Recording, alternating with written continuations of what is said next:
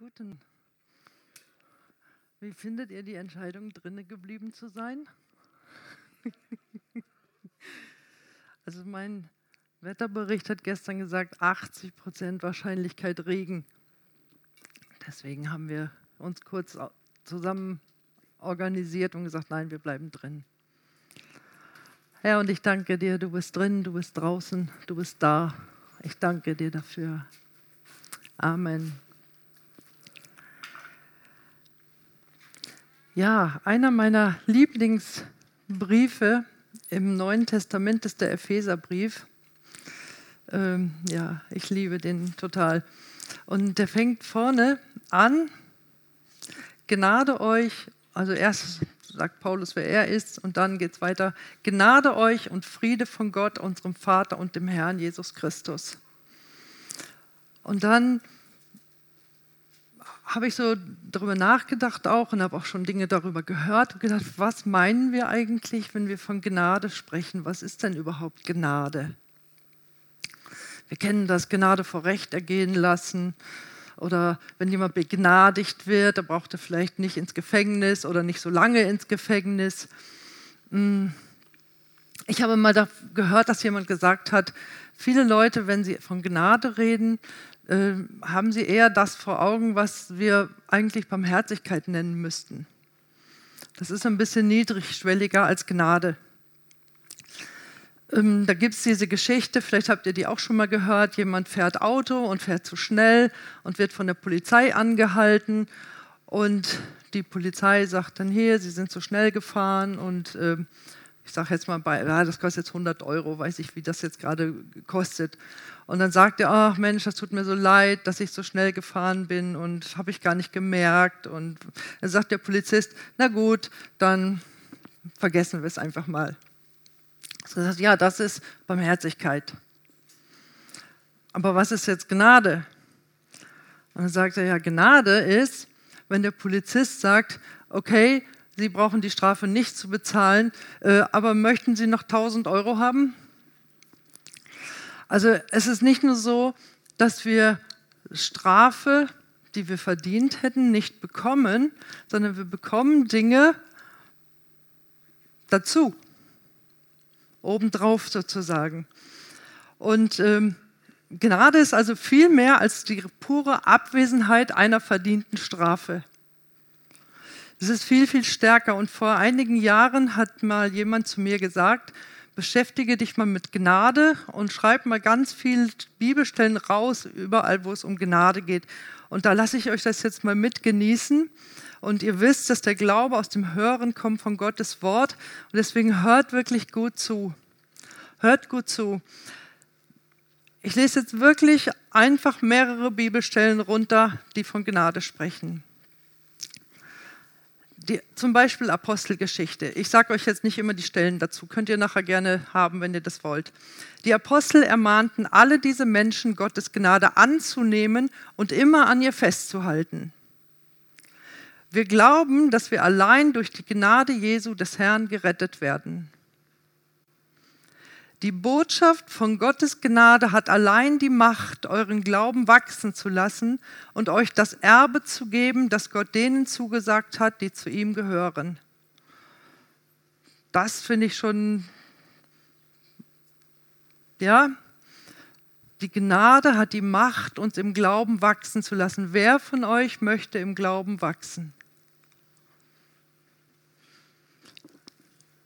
Die Gnade, durch die Gnade und uns das Erbe geben, das Gott denen zugesagt hat, die zu ihm gehören. Was musst du tun, um zu erben?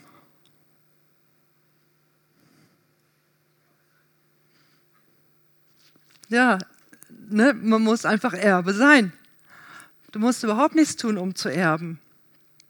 Du musst einfach nur das Kind einer Person sein, die dich beerben wird.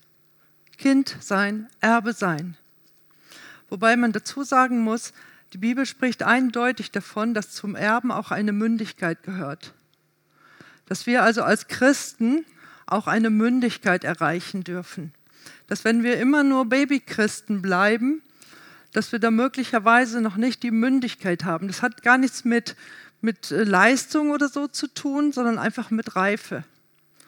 Wir würden auch niemals einem dreijährigen Kind, das äh, Erbe ist, äh, weiß ich was, ein, irgendein tolles Auto geben, sagen, hier, das hast du geerbt, hier ist der Schlüssel, fahr mal los. So würde kein Mensch machen, dann würde man sagen, okay, lass das Kind erstmal mindestens 18 sein und einen Führerschein haben und damit umgehen zu können. Also auch zum Erben gehört auch eine gewisse Reife. Im Römer steht, denn es ist kein Unterschied, denn alle haben gesündigt und erlangen nicht die Herrlichkeit Gottes und werden umsonst gerechtfertigt durch seine Gnade, durch die Erlösung, die in Christus Jesus ist. Später steht, wo aber die Sünde zugenommen hat, ist die Gnade überreich geworden.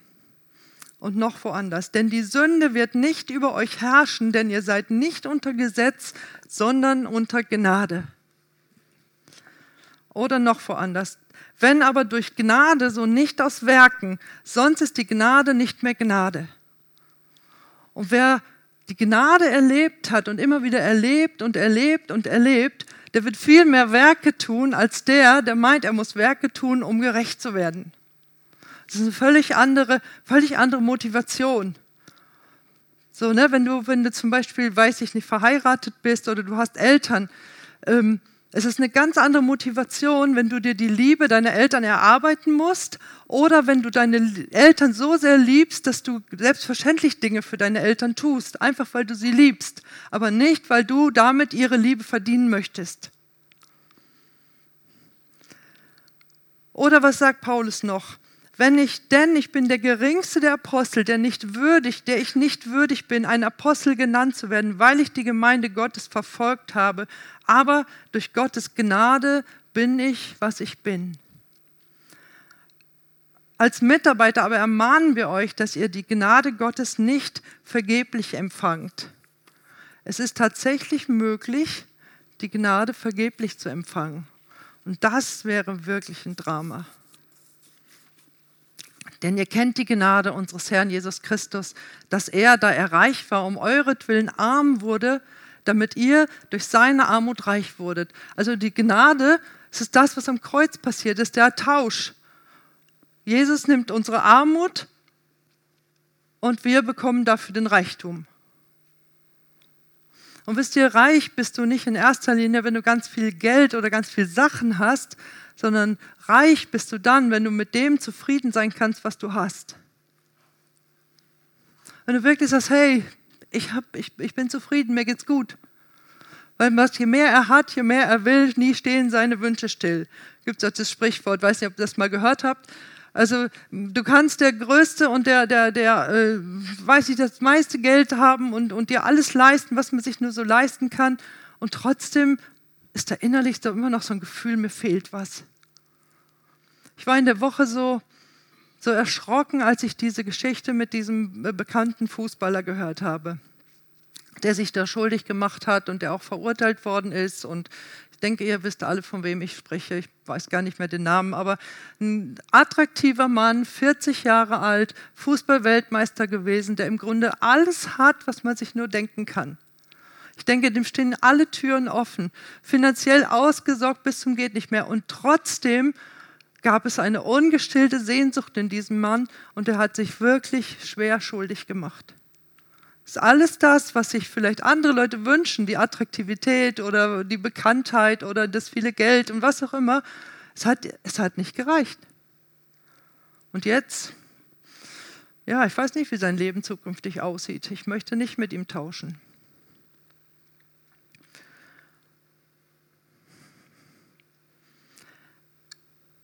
Äh, da. Gott aber, der reich ist an Barmherzigkeit, hat um seiner vielen Liebe willen, womit er uns geliebt hat, auch uns, die wir in den Vergehungen tot waren, mit dem Christus lebendig gemacht. Durch Gnade sind wir gerettet. Ein Leben ohne Jesus ist letztendlich gar kein wirkliches Leben. Da fehlt die Lebendigkeit. Die Gnade gibt uns dieses Leben.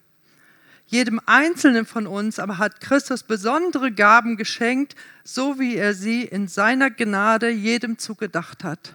Also jeder, der jetzt hier sitzt oder wie ich jetzt stehe, jeder von uns hat maßgeschneidert, individuell angepasst, noch besser angepasst als uns Hemden, maßgeschneidert seine Gaben bekommen.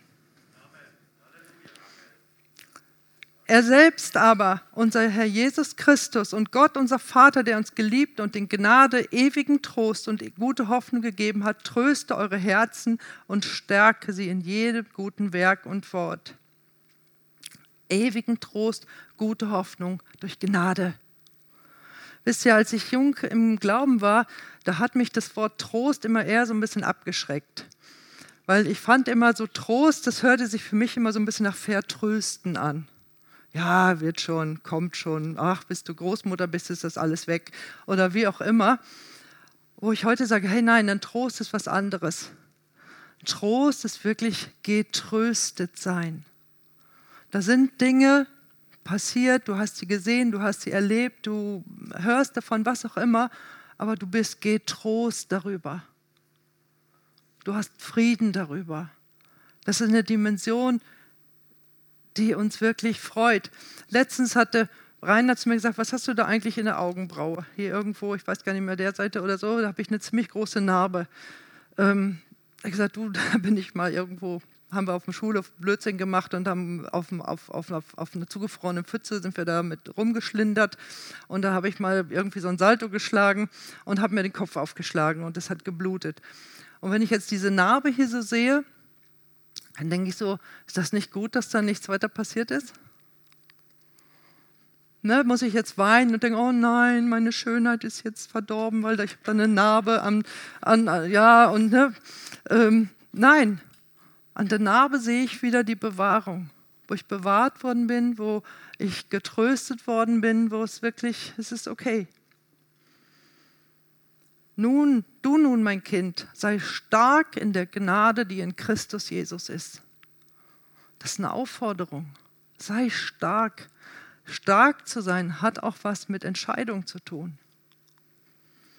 Wir haben gerade gesungen, ich singe Halleluja, wenn der Feind mir gegenübersteht. Denk mal an eine Woche, an die vergangene Woche. Ich weiß nicht, welchen Herausforderungen du gegenübergestanden hast. Hast du Halleluja gerufen? Hast du das gemacht? Tun wir das? Oder das andere Lied, auch so stark mit dem Wind und den Wellen. Ich habe jetzt gerade über Wind und Wellen gelesen. Ähm, Gibt es ja viele Gleichnisse auch, oder besser gesagt Geschehnisse, nicht Gleichnisse, die in der Bibel beschrieben werden, wo Jesus schläft im Sturm. Und die Jünger, so wie Dietlin vorhin schon sagte, sie kämpfen und machen und tun und versuchen alles, was sie nur können. Und irgendwann sagen sie, hierher, Meister, macht dir das gar nichts aus, dass wir hier sterben. Und Jesus steht auf, spricht ein Wort, der Sturm ist vorbei. Und die Jünger fragen, wer ist dieser? Und ein paar Kapitel weiter, schon wieder Sturm. Aber dieses Mal hat Jesus sie aufs Boot getrieben. Erstmal haben sie 5000 Leute gespeist, also wow, jetzt machen wir dich zum König, super, super. So und dann sagt Jesus so ab mit euch aufs Boot und hier rüber aufs Wasser und ne, so. Er bleibt zurück, er will beten. So die Jünger wieder auf dem Wasser und wieder Sturm. Denke ich, ach, schon wieder Sturm, ne? Und dann Sturm, ich meine, ne, wer das mal so erlebt hat im Boot, das kann ganz schön schwanken. Und ich denke, wie Jesus auf dem Wasser gekommen ist und nachher auch Jesus und Petrus auf dem Wasser waren, die sind da nicht so fröhlich spaziert auf dem Wasser, sondern das waren Wellen. Da ging es rauf und runter. Und Jesus hat drei Sachen gesagt zu den Leuten. Er hat gesagt, stärkt euch. Er hat gesagt, ich bin's. Und er hat gesagt, fürchtet euch nicht. Und dann ist er zusammen mit Petrus zum Boot zurück und dann hat es aufgehört. Und wisst ihr, was die Leute dann gemacht haben? Da haben sie nicht mehr gefragt, wer ist dieser? Da haben sie gesagt, du bist wahrhaftig Gottes Sohn.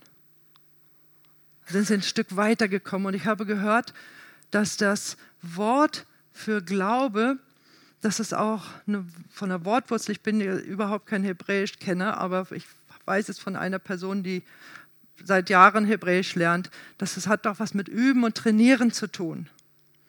So eigentlich, dass eine Steigerung drin ist. Erstmal ist Jesus da, aber er schläft. Das zweite Mal ist Jesus überhaupt nicht da. Wo da auch eine Steigerung drin ist und wo wir uns auch drin, drin üben dürfen. Also auch Glauben hat was mit Üben zu tun. Also die ganze Gnade, die wird uns geschenkt, ist überhaupt keine Frage, aber es hat auch unseren eigenen Anteil drin. Also es ist nicht so, dass ich sagen kann, Herr, hier bin ich, operiere mich. Ne, sondern ich habe einen eigenen Anteil mit da drin.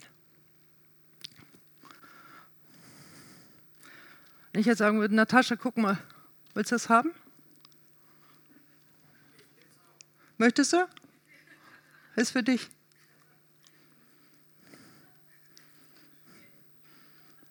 Hat sie es? Na, wenn sie sich das nicht abholt. Wisst ihr, viele, viele, viele Wahrheiten in der Bibel, die sind da, die stehen uns zu. Ich gebe dir das, Natascha, wirklich wahr. Komm. Komm. Was soll ich jetzt noch machen?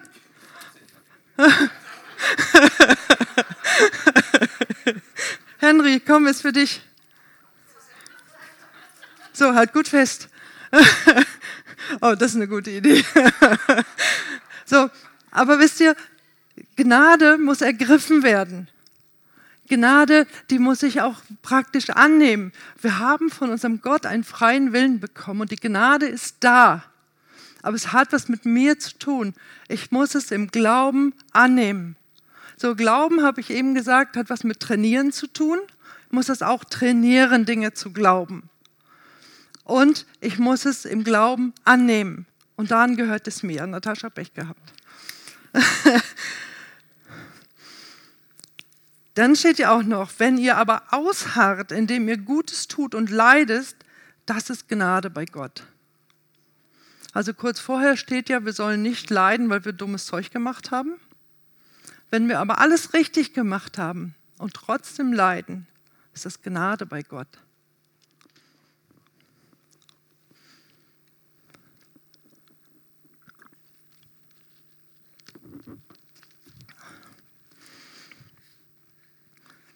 Gott widersteht den Hochmütigen, den Demütigen aber gibt er Gnade. Der Hochmütige sagt, krieg's allein hin. Braucht das nicht. Der Gott aller Gnade aber, der euch berufen hat zu seiner ewigen Herrlichkeit in Christus, er selbst wird euch, die ihr eine kurze Zeit gelitten habt, vollkommen machen, stärken, kräftigen, gründen. Ihm sei die Macht in Ewigkeit. Amen.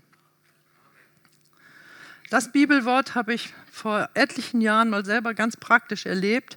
Und zwar, der eine oder andere weiß ja, dass ich mal ein Jahr in der Karibik gelebt habe. Und zwar in Haiti in einem Waisenhaus, wo die Umstände dort zu leben unangenehm sind. Es ist wirklich wahnsinnig heiß. Wir hatten im Winter nachts 20 Grad. Unsere Bettlaken hatten so kleine weiße Ringe, das war das Salz von unserem Schweiß. Also es war wirklich, wenn du dich mal so gekratzt hast, du hast wirklich dreckige Fingernägel gehabt von dem Staub, der in der Luft ist und von dem Schweiß auf deiner Haut. Sommer, nachts 30 Grad, im tagsüber äh, umso höher. Und äh, die ersten Wochen und Monate, als wir dort gelebt haben, da hatten wir jede Woche mindestens einmal Durchfall. Und den Durchfall haben wir nicht Durchfall genannt, sondern Wasserfall. Weil sich das genauso, wenn also jemand vor der Tür gelauscht hätte, der hätte auch gedacht, du hättest nicht Durchfall, sondern du hättest äh, ja, Wasser gelassen. Und das hat mich wirklich erschöpft. Ich musste mich mehrmals täglich immer wieder hinlegen, weil ich gar nicht den ganzen Tag ausgehalten habe, rumzulaufen. Das war wirklich vom Kreislauf her schon schwer.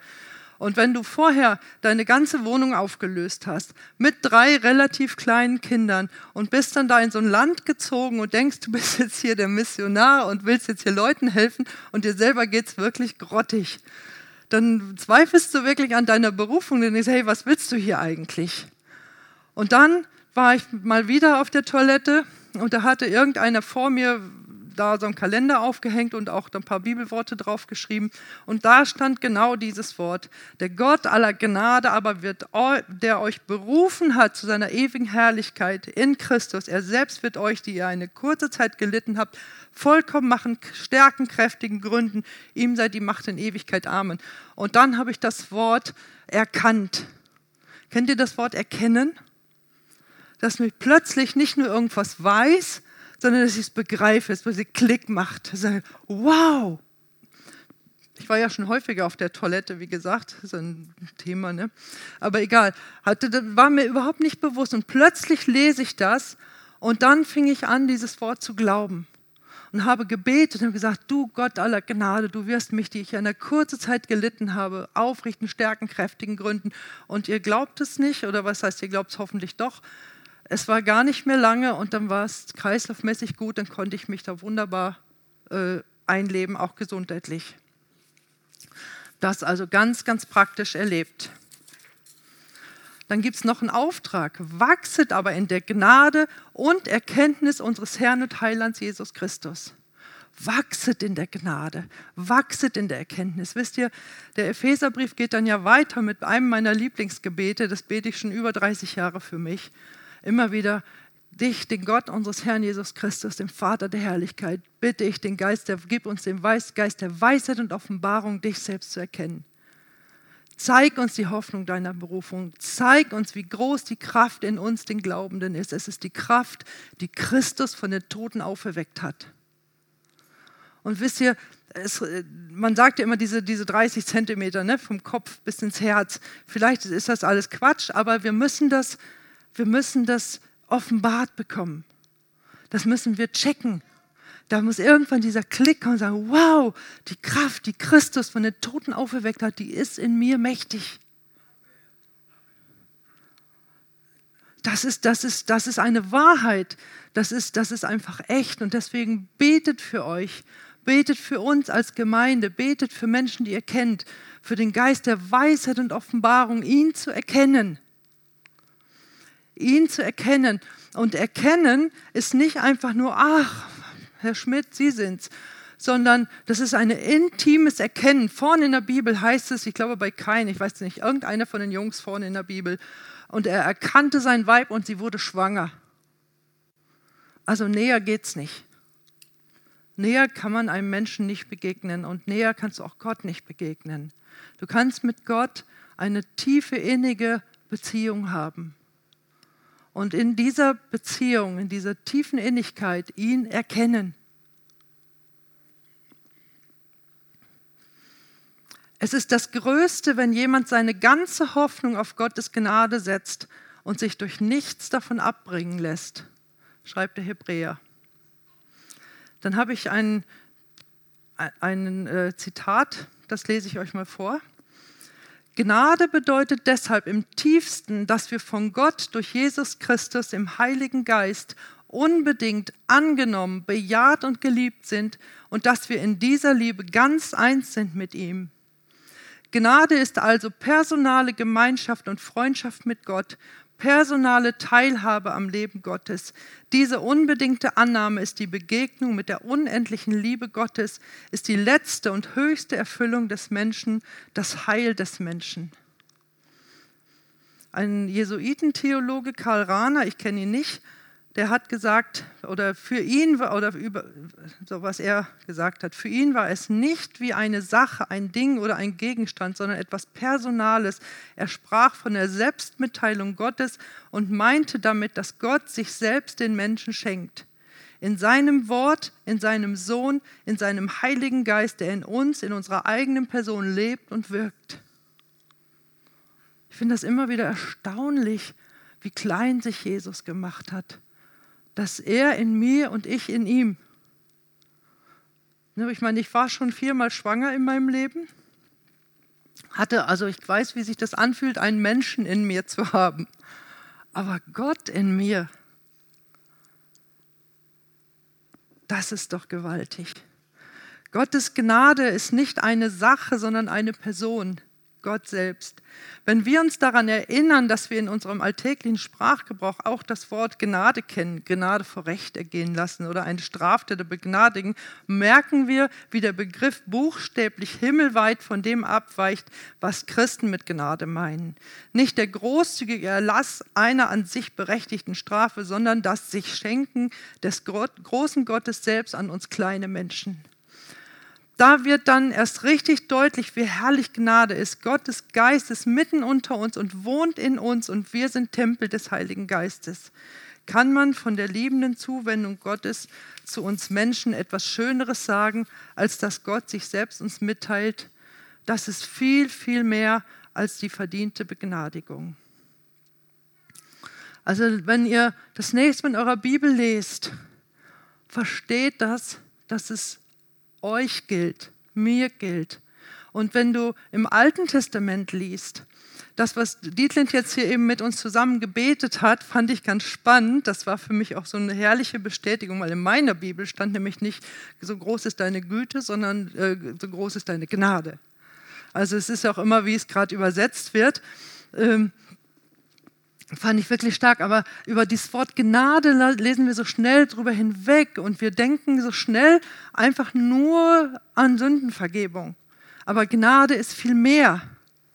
Wisst ihr, wenn ein Schuljahr zu Ende ist, vielleicht kennt ihr das auch oder, oder ihr habt jetzt ein Heft gehabt, ein Diktatheft oder ein Rechenarbeitsheft oder was, dann schreibst du da deine Arbeit, dann kriegst du ein Heft zurück, dann ist ein bisschen rot mit drin, weil der Lehrer irgendwas, irgendwie andere Meinungen hatte als du selbst. Und dann bekommst du dein Heft zurück und irgendwann sieht das Heft gar nicht mehr schön aus. Dann hast du dich mal verschrieben, hast vielleicht was durchgestrichen und dann krickel, krackel und hast du hier noch ein, ein Eselsohr und da ein Eselsohr. Und dann freust du dich, wenn es mal ein neues Heft gibt. Und dann nimmst du dir vor, dieses Heft hier, das wird jetzt in Ehren gehalten und das wird jetzt richtig schick und richtig schön. Und das dauert gar nicht lange, ist auch wieder rot drin. So, aber bei Gott ist das anders. Es ist nicht so, dass Gott es egal ist, wenn wir sündigen, überhaupt nicht, weil in unserer Sünde schaden wir uns und schaden auch unserem Nächsten. Das tut uns nicht gut. Geht es überhaupt nicht drum. Und trotzdem ist die Sünde bezahlt und unser Stand ist ein völlig anderer als der, dass wir einfach nur ein neues Heft in die Hand gekriegt haben und gesagt, jetzt kommt was Neues. Äh, jetzt, jetzt fangen wir wieder von vorne an und wir warten nur auf das nächste Rote. Du bist eine völlig neue Kreatur geworden, indem du Christ geworden bist. Du hast eine völlig andere Zukunft und du hast auch eine völlig andere Gegenwart. Und du kannst Halleluja rufen, wenn der Feind dir gegenübersteht. David betet, äh, und ob ich schon wanderte im finstern Tal, fürchte ich kein Unglück Lass das Unglück kommen. Ich habe keine Angst davor, weil ich weiß, ich bin schon durchgegangen und zwar mit meinem Herrn und ich weiß, das ist ein völlig anderes Ding. Und lass es nicht so erdbezogen leben, dass wir immer nur das so sehen, was so vor uns vor den Füßen ist. Das will ich nicht übersehen. Versteht mich nicht falsch. Das will ich gar nicht übersehen, aber lass uns von der richtigen Perspektive aus gucken, dass wir im Grunde genommen, genau wie Petrus, wir können auf den Wellen gehen. Und wie gesagt, Wellen, ne, da steht immer, er sah den Wind. Dann denke ich, wie sieht man den Wind? Wind kannst du gar nicht sehen. Du kannst nur das sehen, was der Wind macht. So, und wenn du jetzt diese riesigen Wellen sehen, da kann der nicht so schön spazieren gehen, als wenn du hier übers Boulevard schleichst. Sondern das war schon ein bisschen anstrengend, da so ein bisschen rauf und so ein bisschen runter und dann irgendwie in dieses Boot wieder reingeklettert und so weiter. Es ist ja nicht, das heißt ja nicht, wenn die Gnade da ist, dass du deswegen dich nie in deinem Leben mehr für irgendwas anstrengen musst. Aber es geht einfach von der anderen Seite her. Du strengst dich nicht an, um irgendwas zu erreichen, sondern du erreichst es und er strengt dich noch mehr an, weil du schon verstanden hast, wie sehr du geliebt und begnadigt worden bist. Das ist ein völlig anderes, ein völlig anderer Ansatz. Weißt du, wenn ich als, als, als Ehefrau immer nur denke, oh, bloß nicht fremdgehen, bloß nicht fremdgehen, bloß nicht fremdgehen, oh, die Bibel sagt nicht Ehe brechen, du sollst nicht Ehe brechen, oh, ich würde ja so gerne, aber nee, nee, tue ich nicht. Im Grunde genommen Völlig falscher Ansatz. Nein, ich liebe meinen Mann und es sind mir die anderen Männer scheißegal. Es steht dann. Das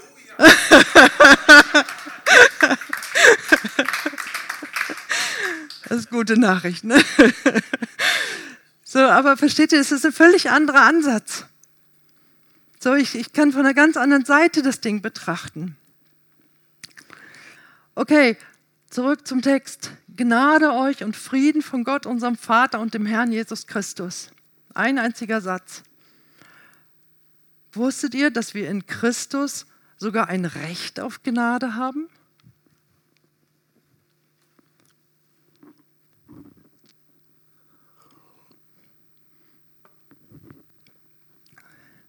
Das hört sich jetzt irgendwie komisch an, ne? Aber warum?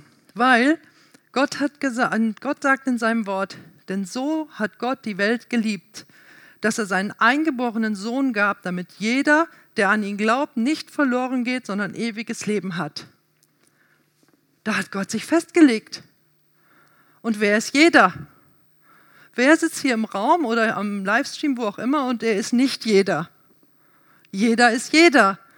Versteht ihr, wenn er ein Gefängnis ist und der Gefängnisdirektor hätte jetzt die Macht äh, zu sagen, ich begnadige hier Leute. So, und der würde jetzt sagen, jeder, der bis heute Mittag 12 Uhr den Brief geschrieben hat, der möchte begnadigt sein, der wird jetzt hier freigelassen. Ich denke mal, die fangen erstmal alle an zu schreiben, logischerweise.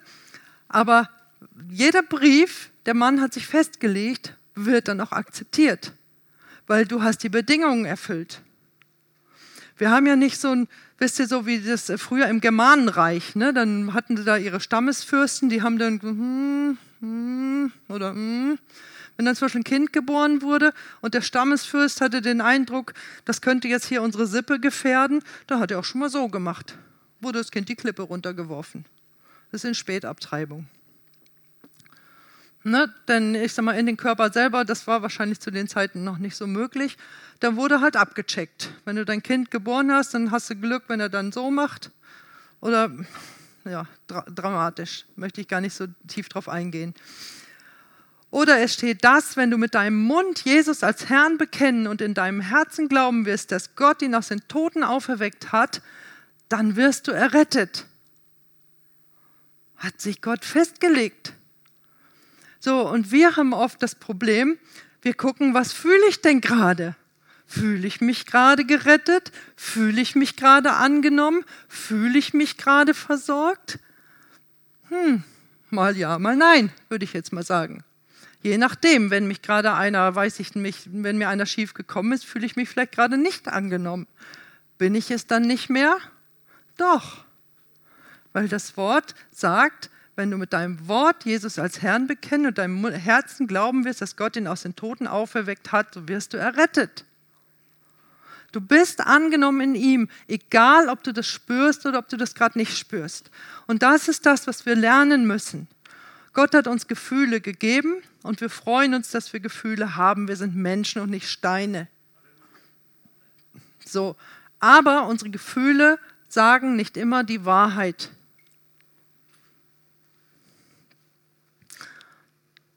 Noch ein Bibelwort. Da wir nun gerechtfertigt sind aus Glauben, so haben wir Frieden mit Gott durch unseren Herrn Jesus Christus, durch den wir im Glauben auch Zugang erhalten haben zu dieser Gnade, in der wir stehen und rühmen uns aufgrund der Hoffnung der Herrlichkeit Gottes.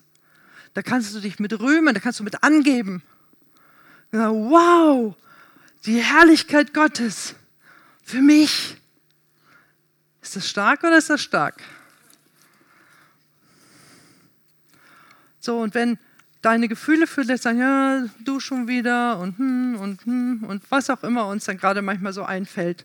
Oder so, du bist irgendwann zum Glauben gekommen und irgendwann kommt dir irgendeine Szene in deinem Leben so bekannt vor. Fühlt, hast du genauso unerlöst reagiert wie vielleicht früher. Und dann hm, war er vielleicht doch nicht so hoffnungsvoll, wie ich gedacht habe. Und dann wieder aufstehen und sagen, doch, und das Wort ist wahr und die Gnade ist da und die Veränderung ist da und ich bin neu. Ich bin eine Neugeboren, ich bin eine neue Schöpfung. Denn das ist das, es gibt einen Feind und es gibt einen Feind und der, und der arbeitet mit Lüge. Er ist der Vater der Lüge und er arbeitet mit Lüge. Und er möchte dir gerne sagen, na siehst du das nicht, ist gar nichts anders als vorher, ist immer noch der gleiche, kommt dir das nicht bekannt vor, siehst du, hat ja doch alles keinen Sinn und so weiter und so weiter. Und da dürfen wir wieder unser Lied singen und sagen, wir rufen, wenn der Feind mir gegenübersteht. Und er arbeitet so sehr gerne subtil durch Gedanken, immer wieder durch Gedanken. Und da findet auch unsere Schlacht, unsere Schlacht statt auf den Gedanken. Ich sage manchmal, wir brauchen wie so eine Art Sieb im Kopf. Ne, wir müssen die Gedanken, die kommen, auch filtern. Sind die wahr oder sind sie nicht wahr? Es steht auch, ich glaube im Korinther steht es, wir sollen Gedanken gefangen nehmen unter den Gehorsam Jesu Christi. Am Kreuz gibt es einen Tausch. Jesus wurde bestraft, wir kriegen die Vergebung. Jesus wurde verwundet, damit wir geheilt sind. Jesus wurde mit unserer Sünde zur Sünde gemacht, damit wir in seiner Gerechtigkeit gerecht wurden. Jesus starb unseren Tod, damit wir sein Leben empfangen. Jesus ertrug unsere Scham, damit wir in seiner Ehre teilnehmen, teilhaben. Jesus ertrug unsere Ablehnung, damit wir Annahme beim Vater haben. Jesus wurde für uns zum Fluch, damit uns der Segen zuteil wird. Jesus hat sein Leben als Schuldopfer gegeben, damit wir von Sklaven der Sünde zu Gottes Kindern werden. Und wir rufen Halleluja, wenn der Feind, ja, genau. Mit Freuden dem Vater Dank sagen, der uns fähig gemacht hat zum Anteil am Erbe der Heiligen im Licht. Er hat uns errettet aus der Macht der Finsternis und versetzt in das Reich seines Sohnes seiner Liebe. So, und dann zweite Teil von dem Bibelwort, da ging es ja auch um Frieden. Es ging um Gnade, um Frieden. Und bei Frieden, da denken wir oft an Abwesenheit. Was ist Friede? Okay, wenn, vielleicht habt ihr das mal erlebt, dass direkt da, wo du arbeitest oder wo du wohnst, direkt vor deinem Haus mit dem Presslufthammer gearbeitet wird. So weiß ich wie viele Stunden, acht Stunden, zehn Stunden. Und irgendwann haben die Jungs endlich Feierabend, dann denkst du, oh, was für ein Friede. Endlich oder die Kinder streiten sich oder noch dramatischer vielleicht, du kommst aus einem Land, wo geschossen wird, wo Krieg ist. Und wenn das alles nicht ist, der Krach nicht ist, der Streit nicht ist, das geschossen werden nicht ist und so weiter und so weiter, dann sagst du, jetzt ist Friede. Aber im Grunde genommen, das, was die Bibel meint, wenn sie Shalom sagt, Gott, unser Friede, das ist viel, viel mehr. Das ist nicht die Abwesenheit von Frieden, das ist eine innere Ruhe, ein Wohlergehen an Leib, Seele und Geist durch die Anwesenheit von Gott selbst, Christus in uns. Also wir können sogar mitten im Krieg Frieden haben, den Shalom. Mittendrin kann rund um uns zu alles sein und es hat wieder mit unserem Glauben zu tun. Gott hat verschiedene Namen. Ich habe gestern gelesen, Gott hat viele Visitenkarten. Fand ich auch eine interessante Geschichte. Und vielleicht hat der eine oder andere von euch auch schon mal eine Predigt gehört über die verschiedenen Gottesnamen. Ähm, wirklich auch interessant. Aber ein Name von unserem Gott ist Jahwe Shalom, der Gott des Friedens. Und am brennenden Dornbusch sagte Gott zu Mose, ich bin, der ich bin. Und dann könnte man, wie gesagt, die verschiedenen Namen auf, äh, äh, aufzählen. Und Jesus greift das aber später auf und sagt, ich bin das Licht der Welt. Ich bin der Weinstock, ihr seid die Reben. Ich bin die Auferstehung des Lebens. Er geht wieder auf dieses Ich bin. Und wir sind gerechtfertigt durch Glauben im Frieden mit Gott. Also das ganze Ich bin in Jesus, das wohnt in uns.